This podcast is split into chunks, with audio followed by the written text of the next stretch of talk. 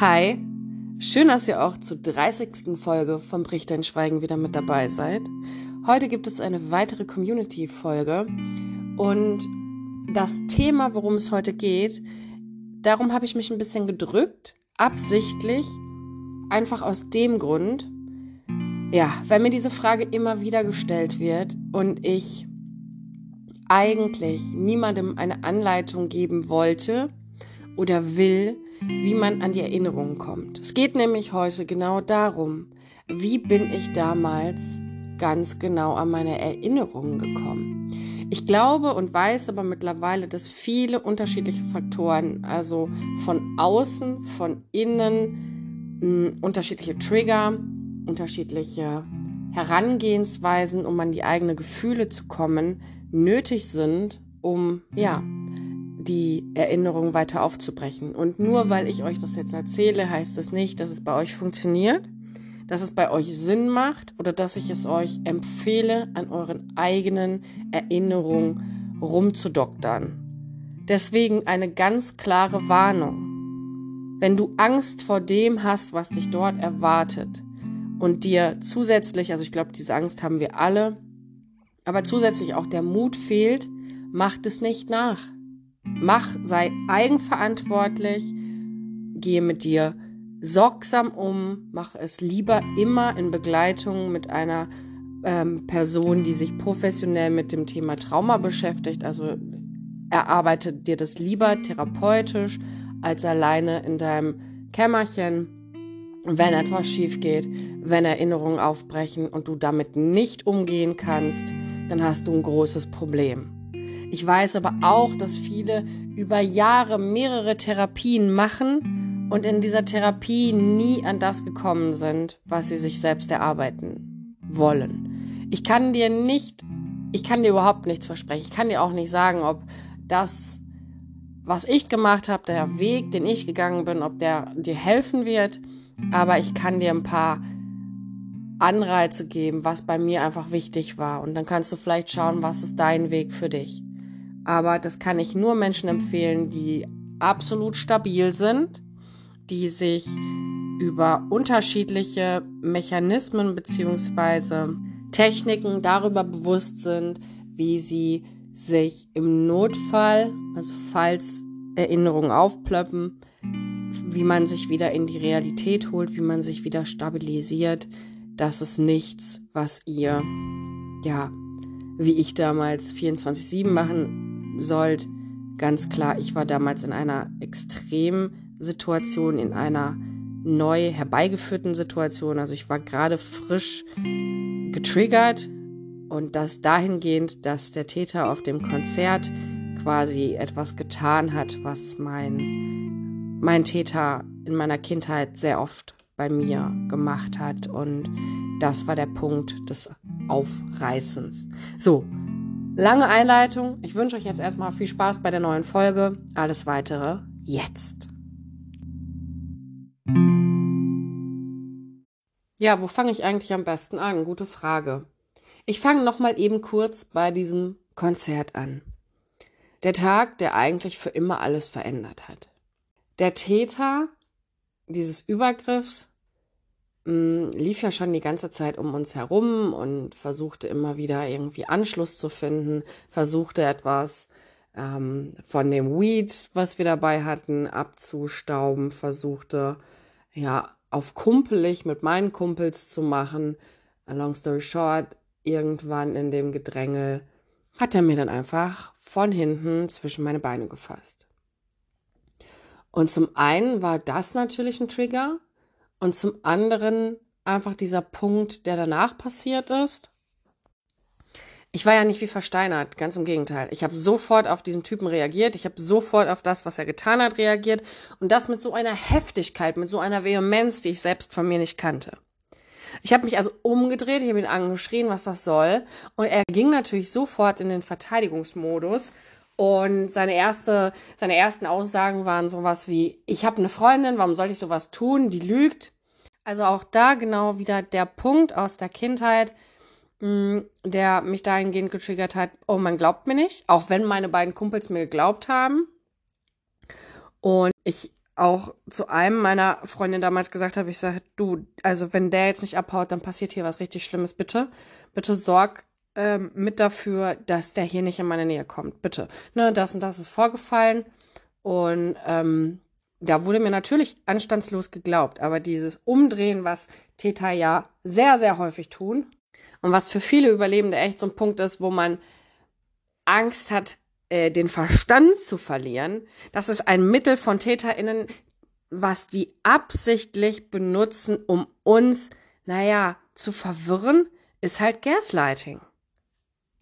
Wenn jemand gut Gaslighting betreibt, dann kannst du nicht mal unterscheiden, ob oben oben ist, unten unten, wer du bist. Du kannst deiner eigenen Wahrnehmung nicht mehr im Ansatz glauben. Und wenn diese Person es schafft, das Umfeld genauso zu bearbeiten wie dich, dann kann man den Eindruck gewinnen als überlebende Person, ich über, also mir glaubt niemand, ich werde hier von vorne bis hinten manipuliert und ich werde verrückt. Also dieser Ich werde verrückt Gedanke ist bei ganz vielen ganz zentral, weil das einfach, weil man natürlich alle sagen dir, nee, es war nicht so, es war anders. Und du dich natürlich hinterfragst und denkst, ach mal, was, also, wo kommt das denn jetzt her? Jemanden zu beschuldigen, auch wenn man gerade etwas erlebt hat, macht man nicht leichtfertig. Also die wenigsten Menschen. Mit Sicherheit natürlich, jetzt kommen welche um die Ecke und sagen, ja, aber es gibt ja Falschbehauptungen. Ja, mit Sicherheit gibt es. Aber in der Masse der Dinge, die da Menschen passiert sind, als uns Überlebenden, ist es ein mini kleiner Bruchteil von Menschen. Und das gehört natürlich auf schärfste verurteilt. Das heißt aber nicht, nur weil zwei Leute, ich versuche das mal, oder da muss ich eigentlich drei Leute nehmen, in Relation zu setzen. Wenn drei Leute eine Falschbehauptung machen, sind es trotzdem immer noch 100, denen es passiert. Ja, also das zeigt im Ansatz nicht mal die Statistiken, die sagen, ne, es gibt Falschbehauptungen und, und wer ist wirklich betroffen. Das ist aber auch nicht hier Thema. Das ist ja für mich oder bei in meiner Historie der auslösende Punkt gewesen. Aber hätten die äußeren Faktoren nicht gestimmt, dann wäre an diesem Punkt, glaube ich, Schluss gewesen. Mit äußeren Faktoren meine ich, in dem Jahr davor hatte ich ein wunderschönes Jahr mit dem Kommissar. Ich habe einen ganz anderen Zugang nochmal zu mir gefunden. Ich habe meine Bedürfnisse anders kennengelernt. Ich habe gelernt, dass ich ja die auch kommunizieren darf, dass ich Gefühle kommunizieren darf, dass ich nicht nur hart sein darf, dass ich ganz, ganz ja weich sein kann und will und ich habe mich halt komplett von der anderen Seite kennengelernt. Ich habe vieles zum ersten Mal gemacht, ich habe vieles ausprobiert. Mm, ja, ich habe ein Stück weit, das habe ich ja auch schon mal gesagt, in diesem Jahr 2018 gelernt oder es wurde mir gezeigt, was Leben auch sein kann. Also das Jahr davor hat mich schon auf eine Art und Weise weich gemacht, wie ich es brauchte, um dann im Januar bereit dafür zu sein. Dazu kam dann aber ja auch, dass diese Verbindung, die der Kommissar und ich hatten, im September 2018 auseinanderging. Und ich habe in diesen drei Monaten, ich sag mal jetzt so bis Mitte Januar, bis er dann wieder auftauchte, ähm, auch da an meinem Standing gearbeitet, an meinen ja, Sichtweisen, an meinen Glaubenssätzen, ohne dass ich irgendeine Ahnung von Therapie oder sonst was hatte. Ich habe für mich einen Weg gefunden, Sport zu kanalisieren. Also ich habe da ja unbewusst auch viel an mir gearbeitet und schon mal, ich sag mal, einen guten Grundstein gelegt. Dann tauchte er, ja, im Januar oder eigentlich glaube ich sogar Ende Dezember äh, 2018, Anfang Januar 2019 wieder in meinem Leben auf und Natürlich habe ich mir da von Anfang an Hoffnung gemacht und habe gedacht, ja, okay, jetzt kommt die große Disney Happy End Story, die natürlich nicht kam. Aber ich war mit ihm in meinem Leben, ohne jetzt zu sagen, ich, also ich habe schon relativ zeitig dann ja auch verstanden, ich glaube, das wird nichts mehr. Und ich bin jetzt auch an einem Punkt, wo ich in eine andere Richtung arbeiten möchte. Und ich glaube einfach, ich habe mich in den letzten drei Monaten mehr entwickelt als er war ja dann auch eigentlich an dem Punkt, ne, dass ich gesagt habe, ey, lass uns das auf einer freundschaftlichen Ebene gerne weiterführen, weil du bist mir als Mensch wichtig, aber mehr wird daraus nichts. Ne? Und dann kam ja das Konzert dazwischen, aber ich möchte halt sagen, in dieser Zeit, wo ja, wir in sowas wie einer Freundschaft waren, ich mich, also ich habe mich mit ihm an meiner Seite immer sehr, sehr sicher gefühlt. Ne? Ich glaube, das ist auch schon durch, durch vorherige ähm, Folgen schon sehr herausgekommen. Und diese Sicherheit, diese krasse Sicherheit von außen ist, glaube ich, also für mein Dafürfinden, für mich ein wichtiger Punkt gewesen, um sich öffnen zu können. Also jetzt auch einfach auf der, die Frage ist halt gar nicht, will ich mich öffnen oder muss ich mich öffnen, sondern dieser Faktor, dass diese Sicherheit einfach da ist, ähm, hat das Ganze erst möglich gemacht. Zusätzlicher Punkt, aber ganz klar, auch wenn ich an dem Punkt war, dass ich gesagt habe, du lass uns das auf einer freundschaftlichen Ebene weiterführen und dann natürlich die Konzertsituation kam und sich alles so ein bisschen vermischt hat, mh, mm, war ich trotzdem traurig. Mein Herz war immer noch gebrochen, weil auch wenn, also da war sehr viel Schönes, was ich mit ihm erlebt habe, aber es war auch eben viel nicht so Schönes. Ich will, wie gesagt, gar keine schlechte, keine dreckige Wäsche waschen oder schlechte äh, Dinge groß über ihn sagen, aber es war halt auch nicht alles gut. Ne? Und, und ich glaube, ich habe schon ein paar Mal angedeutet, ne, dass da auch doch, ob gewollt oder nicht, viel Manipulatives ablief, viel toxische äh, Energie zwischen uns war. Ich will gar nicht sagen, dass es er alleine war. Auch ich hatte da absolut meinen Anteil. Und dieser Punkt des äh, gebrochenen Herzens, ähm, ja, hat natürlich mein Herz auf eine andere Art und Weise erst geöffnet. Normalerweise, klar, wird man sagen, ne, ein gebrochenes Herz, da verschließt sich dann jemand. Mm, aber dieser Schmerz, den man dann fühlt, macht das Herz oder die Seele ja erst offen für die Schmerzen, für die anderen Schmerzen, die man hat. Man, man glaubt immer so, ja, man kann ähm, einen Schmerz, ne, ich sage jetzt einfach mal zum Thema Vergangenheit, kann man easy wegsperren und dann kann man aber den, den, den Liebeskummerschmerz kann man easy ertragen. Ich glaube, Schmerz ist halt Schmerz, Liebe ist halt Liebe, Freude ist Freude, Wut ist Wut. Wenn du deine Gefühle wegschließt, schließt du deine Gefühle weg. Es ist schwer, da zu differenzieren, dass ich sage, den Hass oder die Wut zu dem Thema sperre ich weg, aber zu einem anderen lasse ich sie raus. Entweder komplett oder gar nicht. Und ich glaube, wenn man sehr viel Schmerz fühlt, auch wenn es zum Thema Liebe ist, dann kann einem das helfen, helfen, in Anführungszeichen, ne, ähm, den Schmerz freizugeben, der dann noch auf einen wartet von früher. Das sind ja schon mal zwei Faktoren, die von außen da sein müssen. Also Sicherheit ist halt wirklich schwierig. Natürlich gebe ich mir jetzt die Sicherheit, ne, die ich, die ich früher gebraucht hätte und das ist auf eine andere Art und Weise. Das ist aber nicht wie das, wie ich es beim Kommissar gespürt habe. Vielleicht mh, hm, ist es natürlich auch etwas, was ich mir eher gewünscht oder eingebildet habe. Natürlich hat er mich schon beschützt, ne, und es war auch so ein Mensch, der ähm, zum Beispiel, wenn wir auf dem Parkplatz geparkt haben, wir sind immer, er hat immer gewartet, dass ich fertig bin. Wir sind gleichzeitig losgefahren, weil er niemals wollte, dass ich da irgendwie alleine war. Also jemand, der da sehr aufmerksam war und ich habe mir das natürlich auch immer gewünscht. Ne? Und wenn man das dann so im ersten Mal auch erfährt, dann gibt es eine ganz andere Sicherheit. Dass ich letztendlich die gewesen wäre, die sich für ihn gekloppt hätte, im Ernstfall, lassen wir mal außen vor. Ähm, genau, wir haben den Punkt Sicherheit. Wir haben den anderen Punkt gebrochenes Herz, also Zugang zu den eigenen Emotionen. Und ich habe noch nie so sehr, habe ich schon 20 Mal hier erzählt, so sehr gelitten wie nach dieser Trennung.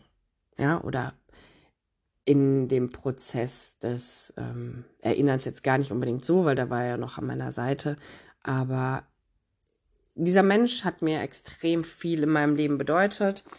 Ich glaube, mehr als bisher jeder andere. Zu dem Zeitpunkt, ne? Wir, wir reden jetzt, wir reden in der Vergangenheitsform. Was aber auch noch so ein Punkt ist, ich habe im Jahr 2018, habe ich ja gerade schon erwähnt, gelernt oder gesehen, wie man wie man lebt. Und der Kommissar hat mir auch mitgegeben, oder ich habe mir das bei ihm abgeschaut, wie man Probleme löst. Ich habe mein gesamtes Leben davor und ich bin mit 31 retraumatisiert worden. Ich habe 30 Jahre lang nicht gewusst, wie man lösungsorientiert denkt in meiner Welt davor, und das, klar, also, ne, man muss sich das mal vorstellen. Ich bin mit zwei Eltern aufgewachsen. Ich als kleines Kind schon Verantwortung für diese Eltern übernehmen musste. Und war selbst traumatisiert aufgrund verschiedener Traumata, musste trotzdem aber in irgendeiner Art und Weise funktionieren und, und Lösungen für meine Eltern entwickeln und auch sowieso für mich und dass ich sicher bin. Also da war so viel Scheiße in meiner Kindheit.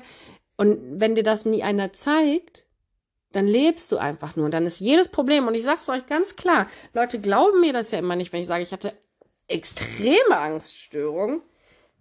Es ist irgendein Problem aufgetaucht. Ich sag mal, der Boiler hat nicht funktioniert. Ähm, die Heizung ist ausgefallen. Irgendwas war am Auto kaputt. Das hat früher mein System komplett auseinandergenommen. Ich war froh, dass ich damals meinen Ex-Freund hatte, also mit dem ich zehn Jahre zusammen war, dass der das geregelt hat in meinen schlimmsten Zeiten. Ich war nicht in der Lage, auf Probleme angemessen zu reagieren. Nicht im Ansatz. Problem. In meinem Kopf war nur, ich habe ein Problem gesehen, Problem, Problem, Problem. Es plöckte die ganze Zeit auf, aber es ging nicht in die Richtung Problem. Was ist genau das Problem? Also Problemanalyse, um dann zu gucken, ja, okay, was mache ich jetzt daraus? Ich gehe jetzt, wenn ich das vergleiche mit von vor, ja, lasst mich mal rechnen, sagen wir mal fünf Jahre, ne? Vier Jahre ist die Retraumatisierung her, das eine Jahr, ne, wo ich das schon so gelernt habe. Ähm, vor fünf Jahren, ich bin verzweifelt an einem Problem. Ich habe kleine Probleme, also ne, nicht die Welt ging unter, sondern keine Ahnung. Irgendwas ist nicht planmäßig gelaufen mir vor die Füße gefallen und Achtung, Achtung, mein Gehirn war überfordert, mein System war überfordert. Ich bin nicht von alleine auf eine Lösung gekommen. Deswegen finde ich es auch immer so wichtig, zu lernen, problemorientiert zu, zu denken und zu arbeiten, weil es für jedes Problem scheint es auch noch so schlimm für dich. Gibt es eine Lösung? Und dieses Gedankenkarussell, das hat mich wochenlang, Monate fertig gemacht. Das hat mich innerlich zerstört. Ich konnte das nie stoppen. Ich habe das nicht mehr. Ich habe jetzt, selbst wenn ich ein Problem habe, was schwierig ist, was hm, schwierig zu lösen scheint, dann dreht es sich noch zweimal. Und dann kann ich es dahin parken, wo es hingehört. Das ist eine der krassesten Sachen wenn man früher, wenn man das kennt, dass man nicht mehr aus diesen Gedankenspiralen rauskommt und nicht mehr Ruhe findet. Aber das ist gar nicht das Thema heute. Das ist aber eben auch ein Punkt, weil ich gelernt habe, ohne diesen Faktor wäre ich, wäre ich auf der Stelle getreten. Ich wurde also retraumatisiert. Diese Sache auf dem Konzert ist passiert. Und noch an dem gleichen Abend konnte ich mich an das erste Bild erinnern. Das plöppte also auf und das war ein kleines Mädchen, was von der Sonne angestrahlt wurde in einem Raum, in einem Dachgeschosszimmer. Das habe ich aber auch erst später gesehen. Und dem Mädchen wird der Mund zugehalten. Das war die erste Erinnerung, die unfreiwillig zurückkam. Und das Konzert war, ich glaube, mittwochs. Und bis samstags, bis ich oder freitags, bis ich den Kommissar gesehen habe, habe ich da ja erstmal gar nicht viel rumgedoktert. Ich habe nicht geschlafen, ich habe nicht gegessen, ich war komplett dehydriert. Ich habe die ganze Zeit überlegt, wer ist dieses Mädchen? Und ich hatte ja, glaube ich, in der, in der Nacht vom Konzert, weil ich da ja noch mit den Hunden gehen musste, hatte ich ja noch eine Begegnung mit einem Typen, der einfach schnell hinter mir hergerannt ist und da hatte ich das erste Mal richtig Panik. Das hatte ich auf dem Konzert ja gar nicht. Muss ja aber dazu sagen, dass ich den Tano an meiner Seite hatte und der das dann recht schnell geregelt hat. Da ist einfach ein Typ recht schnell hinter uns hergelaufen. Ich glaube, der wollte gar nichts von uns. Aber das hat mich schon sehr in Panik versetzt. Und in diesen Nächten habe ich nicht viel geschlafen, in den zwei, dreien danach. Ich kann euch gar nicht mehr so genau sagen. Doch, ich kann euch ein bisschen was sagen. Ich muss nämlich gerade genau überlegen. Also, dieses Mädchen, was den Mund zugehalten bekommt, ist quasi von der Haupttat, die passiert ist, so das Ende. Natürlich passieren danach ja noch andere Sachen nach dieser Tat, die auch wichtig waren, um zu verstehen für mich.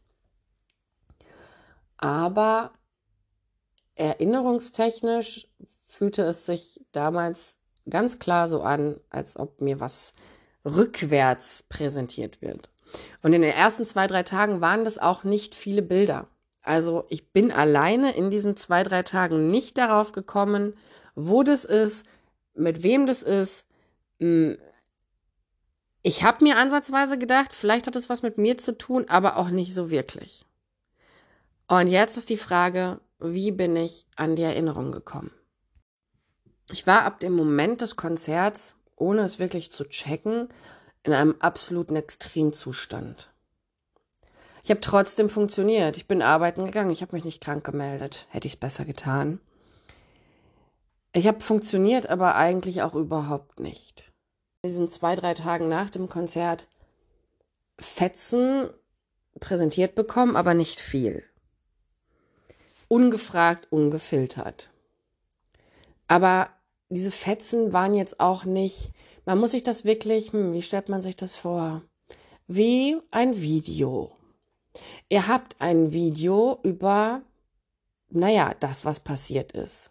Also wenn wir jetzt mal davon ausgehen, ihr wisst, was Sache ist.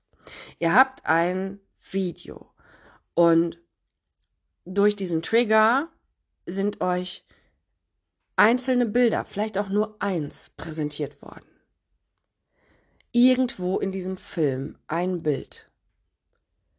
Und dann einfach, weil ihr lebt, weil ihr geht, weil ihr gar nicht groß daran denkt, plöppen weitere Bilder auf.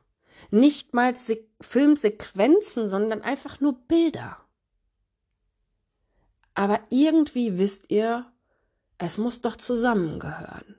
Das ist sehr, sehr weird, weil das Gehirn und die Seele ja wirklich krass in der Lage dazu sind. Ich hätte das vorher nie gedacht, Sachen so tief wegzuschließen, aber irgendwie auch doch nicht. Und auch doch nicht meine ich, weil es war irgendwie immer präsent. Aber es war mir nicht bewusst. Ganz schwierig zu erklären. Ja, aber kommen wir auf das, was ihr eigentlich wissen wollt. Wahrscheinlich hätte ich es niemals alleine in einer Woche geschafft, mir die Erinnerung zurückzuholen oder in anderthalb Wochen. Wahrscheinlich nicht. Denn einen fehlenden Punkt, den ich absolut brauchte, war jemand von außen, der objektiv und reflektierend auf das schauen kann, was ich ihm erzähle. Also traf ich mich mit dem Kommissar und tatsächlich an dem Abend sagte ich ihm, ne, hier von wegen nur Freundschaft und erzählte so beiläufig, ich war auf dem Konzert und da ist das passiert und seitdem, boah, ich kann nicht mehr schlafen. Also man sah es mir, glaube ich, auch an, wie fertig ich war und so und so. Daran erinnere ich mich. Und ich weiß, wir haben eine Pizza bestellt, wir haben uns da in Ruhe in den Van gesetzt, wir haben erstmal noch über andere Sachen gequatscht und dann habe ich einfach gesagt. Also ich, wir konnten sehr, sehr offen reden und ich hatte von Anfang an nicht im Ansatz das Problem, ihm das zu erzählen, was passiert ist. Er hat mich ja auch von Anfang an immer ernst genommen in der Hinsicht. Und ich weiß nicht mehr wie genau, wie das Gespräch startete, ist auch völlig unerheblich. Auf jeden Fall war es ein kleines, es war eine kleine Vernehmung. Es war eine kleine Vernehmung.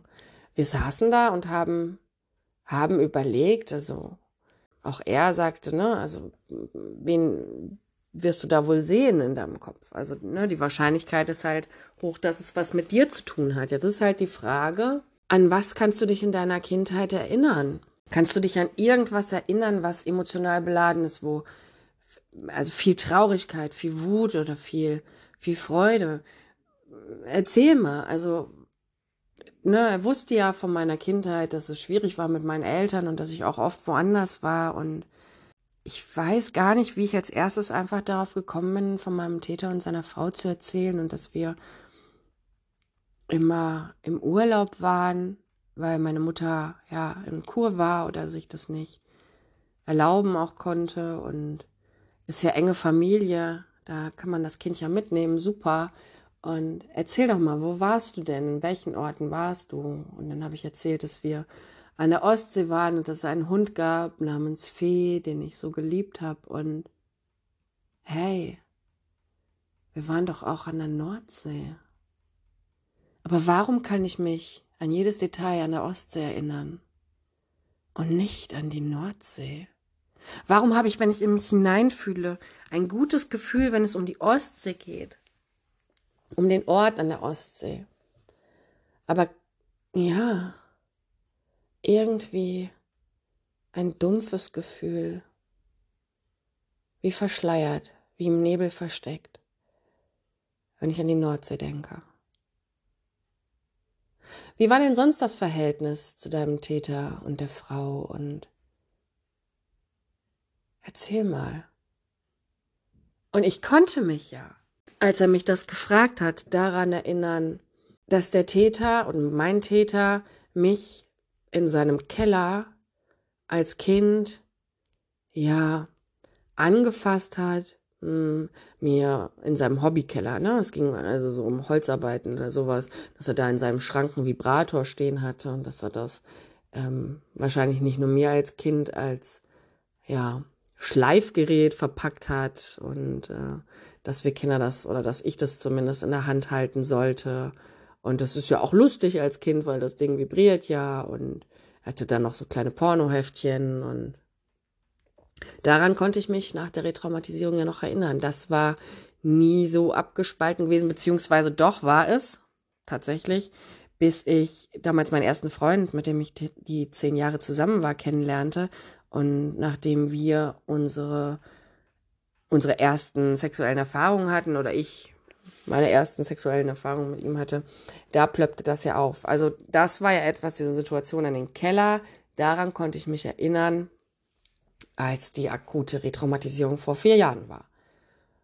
Und ich habe dem Kommissar dann auch erzählt, dass ich als Kind nicht mehr oft in diesem Keller war, mich mein Täter an einem Tag, als ich mit ihm zum Holzwerkeln verabredet war, wieder angefasst hat und wieder hinter mir stand mit runtergelassener Hose und naja, versucht hat, in irgendeiner Art und Weise mit seinem Glied in mich einzudrängen. Und ich mir ganz schnell als Kind überlegt habe, nee, ich muss Pipi, ich muss Kaka, ich muss, ich muss hier raus und bin nach oben zu der Frau meines Täters gerannt und habe gelogen und habe hab halt gesagt, ne, ich muss aufs Geschäft, also ich muss aufs Klo und ich muss ein Geschäft machen und ähm, musste aber nicht. Ich weiß, wie ich mich danach eingeschlossen habe auf dem Klo und so getan habe, als ob ich, ja, als ob ich auf Toilette gehe.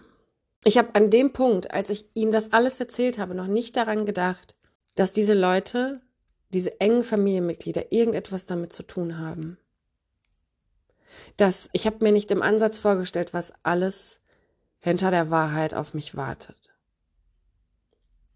Aber der Kommissar fragte mich, wie alt warst du da? Und ich konnte es nicht genau sagen. Ich habe ihm irgendwas zwischen sechs und neun gesagt. Und er fragte, warum lügt ein Kind in dem Alter? Kinder in dem Alter sind ziemlich ehrlich. Und wenn ein Kind aus einer Situation muss und möchte, ist es eine tolle Strategie zu lügen um da rauszukommen. Ist eine super Strategie, wenn sie funktioniert. Aber warum lügt ein Kind? Warum lügt ein Kind oben an der Tür und kann es der Frau des Täters, mit, mit der das Kind wirklich eng verwandt ist, warum kann es ihr nicht sagen? Warum kann es nicht reden? Warum lügt es? Was ist in dem Haus an der Nordsee passiert? Ich wusste schon wieder nach all den Fragen vom vom Kommissar, dass wir dort ja regelmäßig Urlaub gemacht hatten, dass es immer das gleiche Haus war, dass irgendwas in diesem Haus passiert sein musste. Ich konnte mich daran erinnern, dass es irgendwie einen großen Streit gab. Einen großen Streit. Aber warum? Das Einzige, woran ich mich erinnern konnte, war, dass ich so eine rote, rot angesprühte Bastkiste hatte in der Überraschungseierfiguren drin waren und Murmeln und Autos und all so ein Kram. Ich konnte mich daran erinnern, dass aufgrund dieses Streits ich vor diesem Haus spielen musste. Es war so kalt. Ich habe vor diesem Haus mit meiner Kiste und den Figuren gespielt. Und drin war es so laut wie noch nie. Erwachsene, die sich anschrien. Daran erinnerte ich mich. Auf einmal wieder. Nach dem Gespräch mit dem Kommissar. Ich fuhr an dem Abend noch nach Hause und in den darauffolgenden sieben Tagen holte ich mir alles zurück. Alles zurück, was ich niemals erwartet hätte. Ich holte mir alles zurück und ich verlor alles. Ich sage das nochmal so eindrücklich, damit ihr versteht, dass das kein Spaß ist. Ich hätte an dem Punkt niemals gedacht, niemals erwartet, was da alles auf mich wartet. Und der Kommissar hat jedes Mal, wenn wir geredet haben, ob es in einer Sprachnachricht oder persönlich war, hat er mir gesagt, du weißt, wenn du anfängst zu suchen, wenn du dich wirklich auf die Suche danach begibst, es gibt keinen Exit-Plan. Es gibt keinen Ausstieg, wenn du jetzt startest. Ich habe es ignoriert, ich habe es noch nicht mal richtig verstanden, weil ich dachte, was, was redet er? dieses Gefühl für mich, nach der Retraumatisierung nicht mehr essen, nicht mehr schlafen, nicht mehr denken zu können, die ganze Zeit in einem, ich war in einem Alarmzustand, alles hat mich erschrecken lassen. Natürlich, ich gerade akute posttraumatische Belastungsstörung plus der komplexen posttraumatischen Belastungsstörung, die ja auch noch da war, plus die Angststörung, aber dieses akute, was mir da auf dem Konzert passiert, was es getriggert hat, ohne dass ich es noch gar, also ich wusste es ja gar nicht an diesem Punkt, hat mein Körper, meine Seele, alles in einem extremen Zustand der Unruhe, des, ja, Gefühls oder des Eindrucks von, ich werde verrückt, irgendwas stimmt nicht mit mir, irgendwas ist hier los und ich muss wissen, was gebracht. Und ich sage es euch, dieser Zustand war tausendmal schlimmer als die Wahrheit. Die Wahrheit war tausendmal schlimmer. Aber dieser Zustand hat so viel Energie verbraucht und verbrannt, dass ich ihn beenden musste. Egal um welchen Preis. Es gibt schon lange keinen Exit-Plan mehr, seitdem mir dieser Typ auf dem Konzert zwischen meine Beine gefasst hat. Genau wie mein Täter.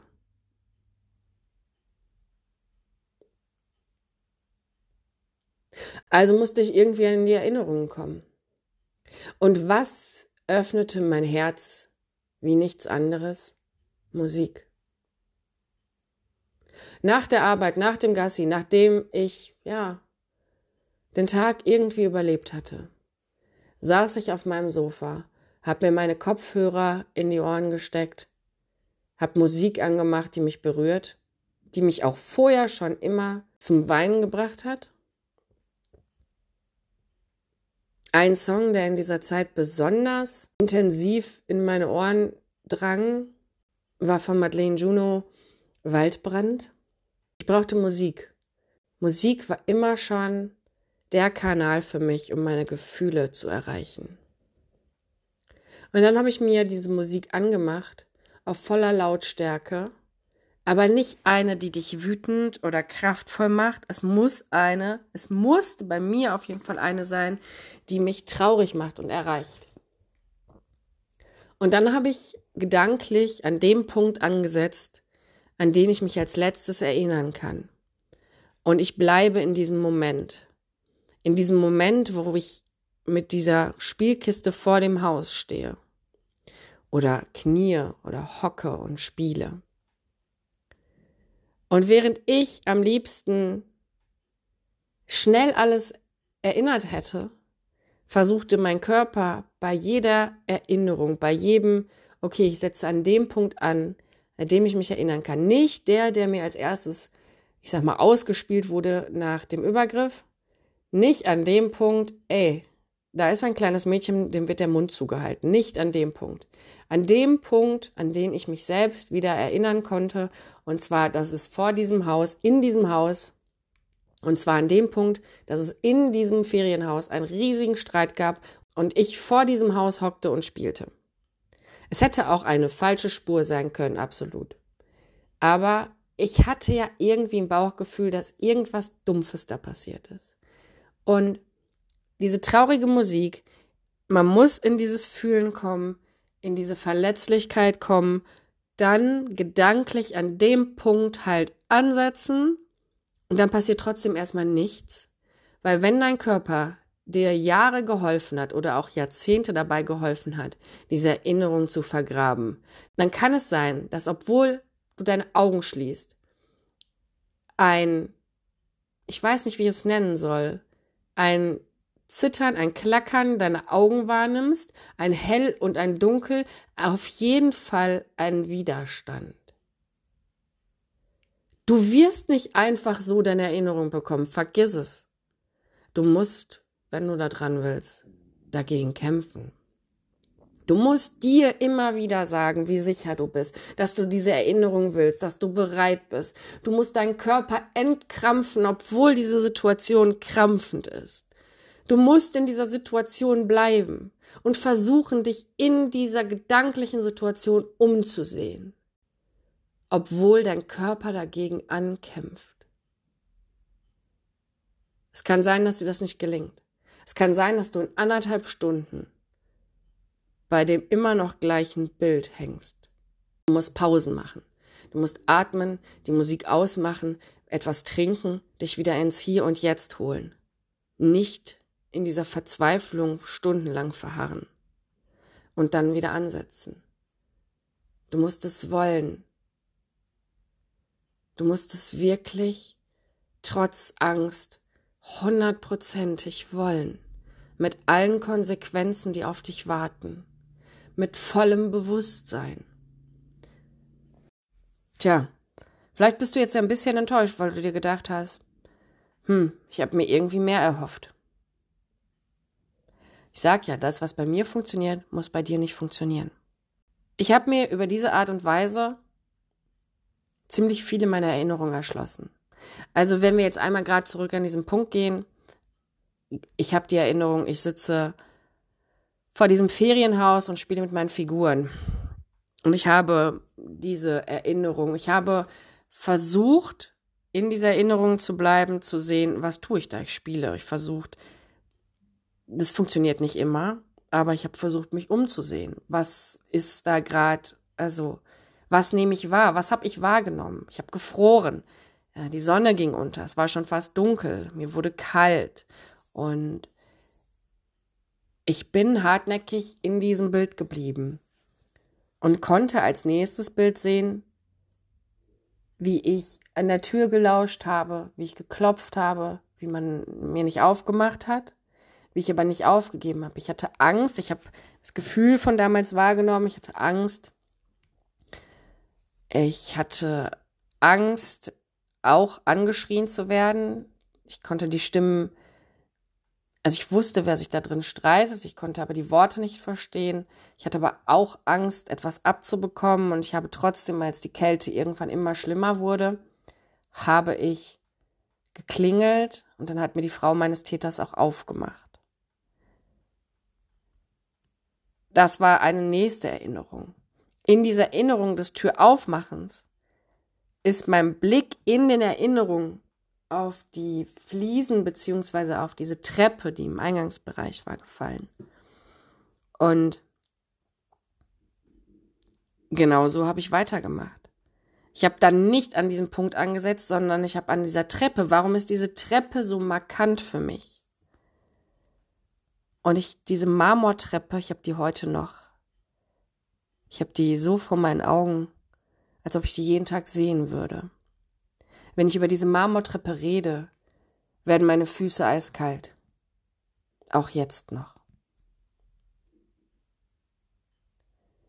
Ich habe an dieser Treppe angesetzt, gedanklich. Das ist nicht etwas, was man alles an einem Abend machen kann. Und sieben Tage war schon mehr als sportlich, Leute. Ich habe einen Abend nur damit verbracht, diese Treppe einordnen zu können. Und bin da stehen geblieben. Und auch jetzt, wenn ich sie mir vorstelle, fängt mein Körper an zu rebellieren.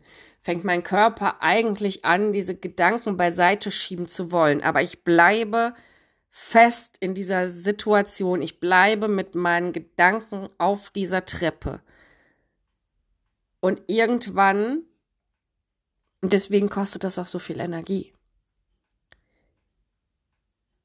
Fängt mein Körper an oder hört mein Körper auf mit dem Zucken. Meine Stirn zuckt, meine Augen zucken. Ich stelle mir gerade vor, wie diese Treppe aussieht. Und ich muss mir auch den Rest dazu vorstellen, weil ich, weil er gehört dazu. Ich weiß, es ist nicht mehr trennbar. Früher ja, jetzt nein. Ich sehe meine Füße auf diesen Treppen, barfuß auf diesen Treppen. An der Seite schmal, also innen liegend schmal, nach außen gehen diese Treppen, werden diese Treppen breit. Ich stehe auf diesen Treppen und diese Kälte kriecht in mir hoch.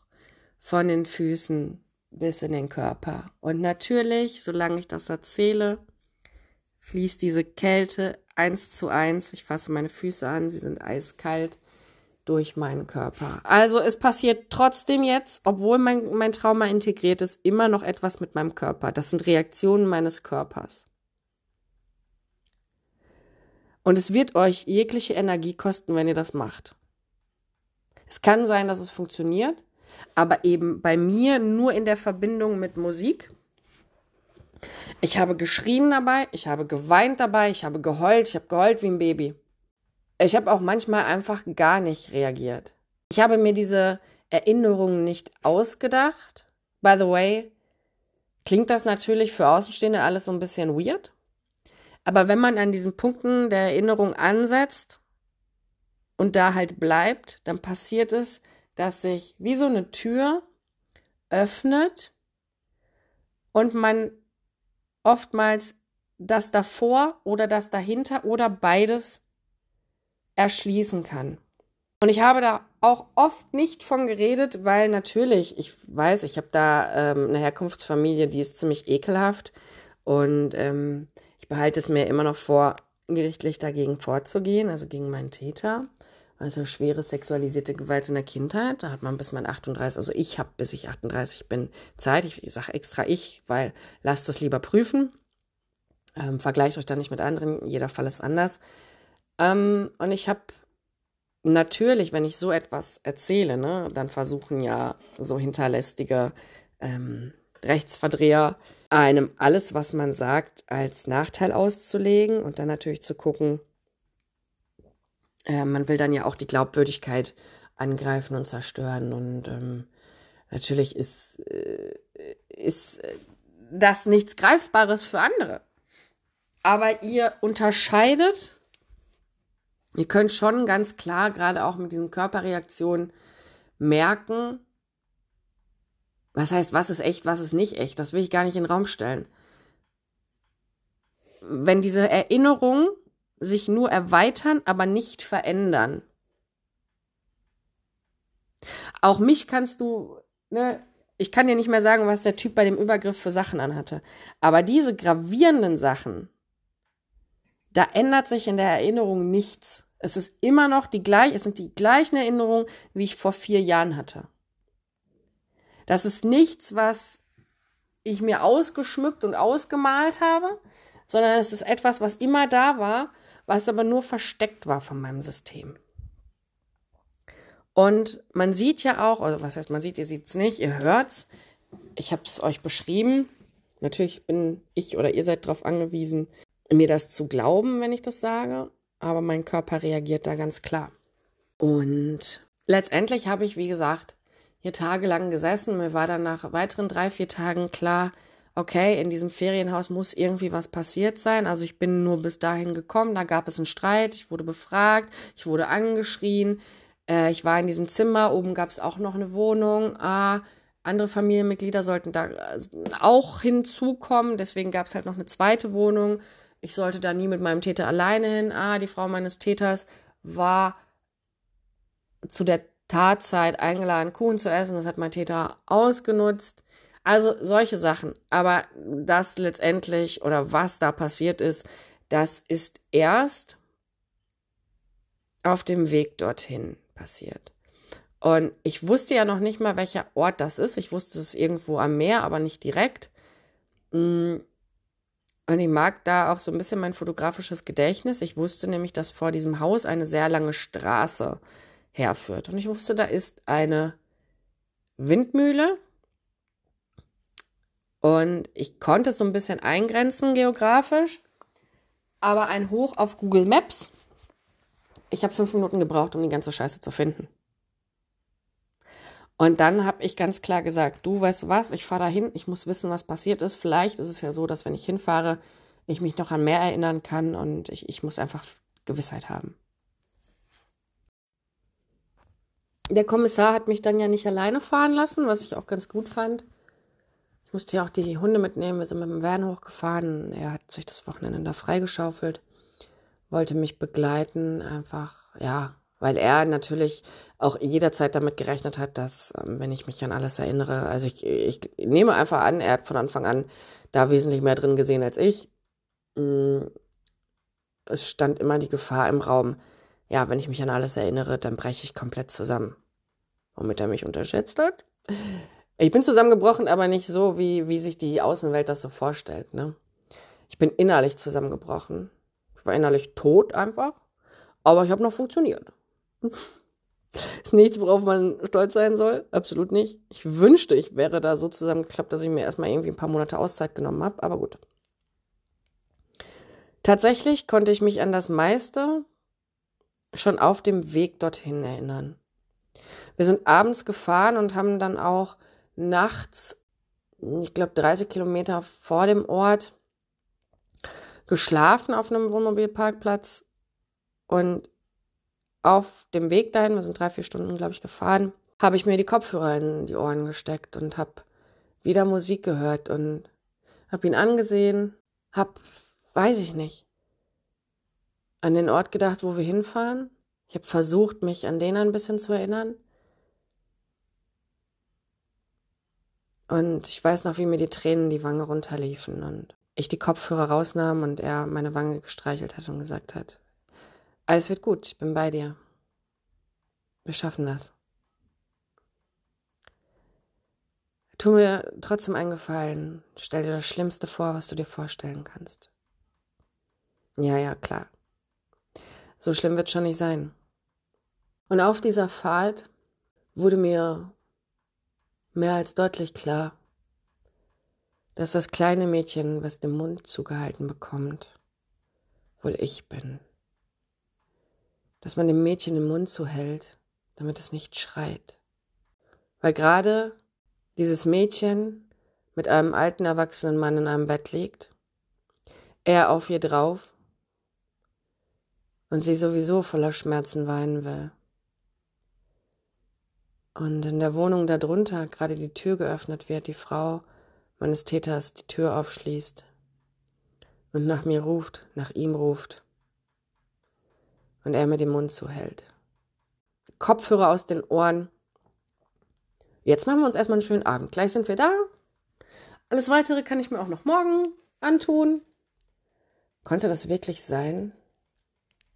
Konnte es wirklich sein, dass dieser Mensch, der zu meiner Familie gehörte, in direkter Linie, angeheiratet wohlgemerkt und nicht blutsverwandt, aber zu der engsten Familie, der mir so viel in der Welt gezeigt hat, der mir die Natur und Tiere nahegebracht hat, der sich nach der Schule um mich gekümmert hat, der mir Fahrradfahren beigebracht hat, der mir so viel Schönes gezeigt hat, dass der nur auf den Moment gewartet hat, ein kleines Kind zu vergewaltigen. Ihr wisst, wie die Geschichte weitergeht. Wir sind am nächsten Tag direkt in den Ort gefahren und ich weiß noch, wie wir abgebogen haben und an einem so einem Souvenirshop vorbeigefahren sind, wo draußen so Figuren standen in groß und den gab es früher schon. Und ab da ging alles in Zeitlupe. Dieser Ort. Ich erinnerte mich an so viel.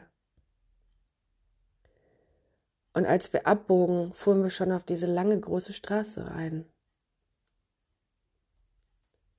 Wir konnten direkt vor dem Ferienhaus parken. So viel hatte sich nicht verändert. Es gab jetzt Balkone,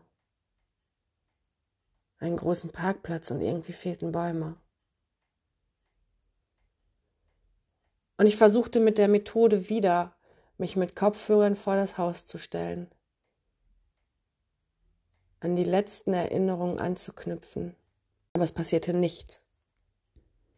Nichts. Dass ich in dem Moment natürlich schon in diesem Grauensterritorium war, in diesem, in, an meinem eigenen Tatort, und für Außenstehende ist das immer so, ja, die hat ja nur sexualisierte Gewalt erlebt, ja, die lebt ja noch. Ja, es hätte aber auch sein können, dass ich genau dort in diesem Haus verrecke, dass das ein Tatort ist, wo ein kleines Mädchen stirbt, weil ein erwachsener Mensch sie vergewaltigt. Echter True Crime. Wir sind nicht ohne Grund Überlebende. Wir sind Überlebende, weil wir sexualisierte Gewalt, weil wir die schlimmste Art von Gewalt überlebt haben. Das, was nach Mord kommt, ist sexualisierte Gewalt. Und das, wenn das Kinder überleben, ist es eigentlich nicht zu verarbeiten. Weder für Körper noch für Seele. Wir haben eine der schlimmsten Taten überlebt. Wir hätten auch tot sein können. Und viele von uns sterben da draußen bei diesen Akten. Viele sterben dabei, danach freiwillig, in Anführungszeichen, weil sie all das nicht mehr ertragen können. Ich stehe da vor meinem Tatort, vor diesem Haus und nichts passiert, natürlich nicht. Körper und Seele schützen uns immer und das möchte ich hier in dieser Folge noch mal ganz klar betonen.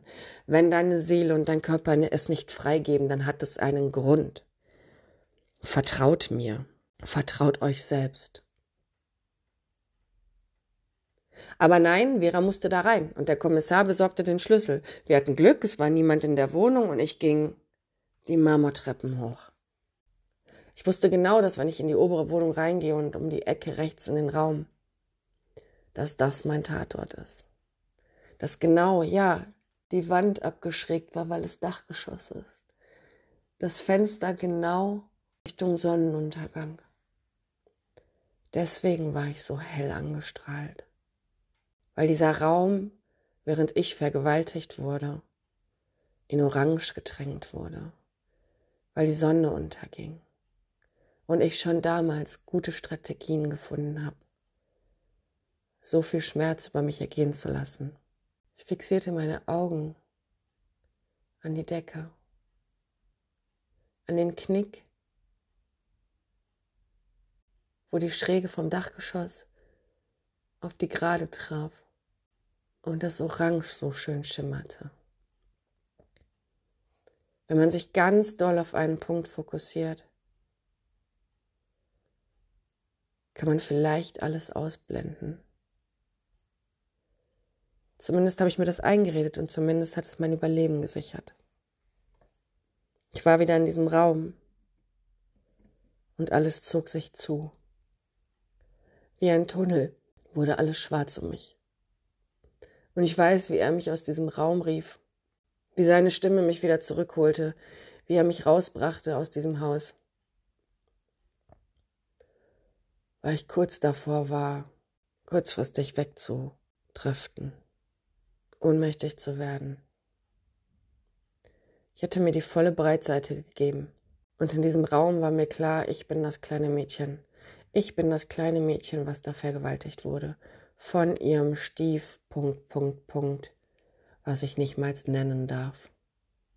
Meine Methode, mir wirklich diese Zeit zu nehmen, in den Schmerz zu gehen, in die Erinnerung zu gehen, mit der Musik den Schmerz zu verstärken, hat mir geholfen, aber mir auch geschadet.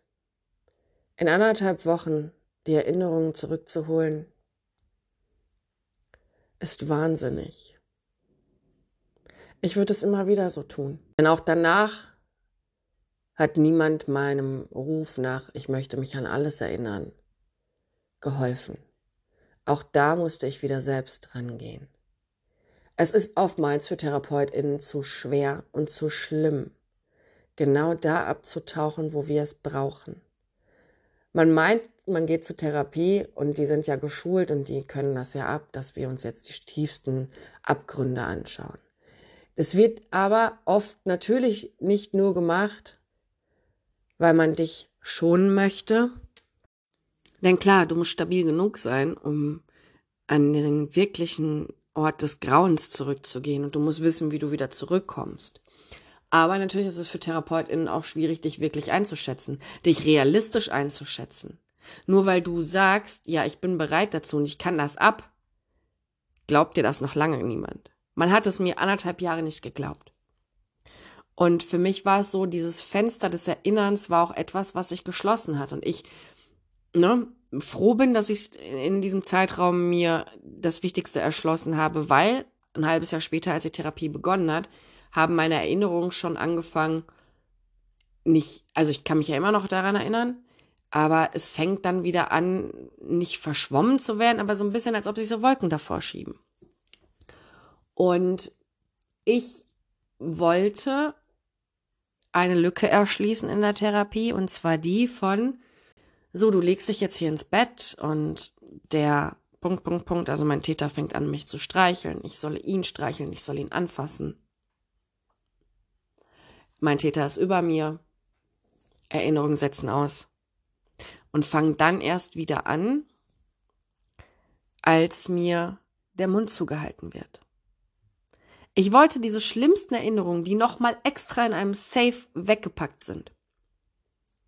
Also als ob meine gesamten Erinnerungen in einem Safe sind und in diesem Safe ist nochmal ein extra Safe mit einem besonderen Schlüssel, wo man, wo, wo nur vier Leute gleichzeitig rankommen. Also wisst ihr, so, so ein super Safe. Und da sind die Erinnerungen an die Vergewaltigung im schlimmsten Zustand gespeichert. Und neben diesen Erinnerungen sind dort auch die Gefühle aus dieser Situation gespeichert. Das ist so tief im Kern weggeschlossen aus Gründen. Wäre es damals nicht weggeschlossen worden? Ich glaube nicht, dass dieses Kind noch hier wäre. Ich wollte die gesamte Bandbreite wissen.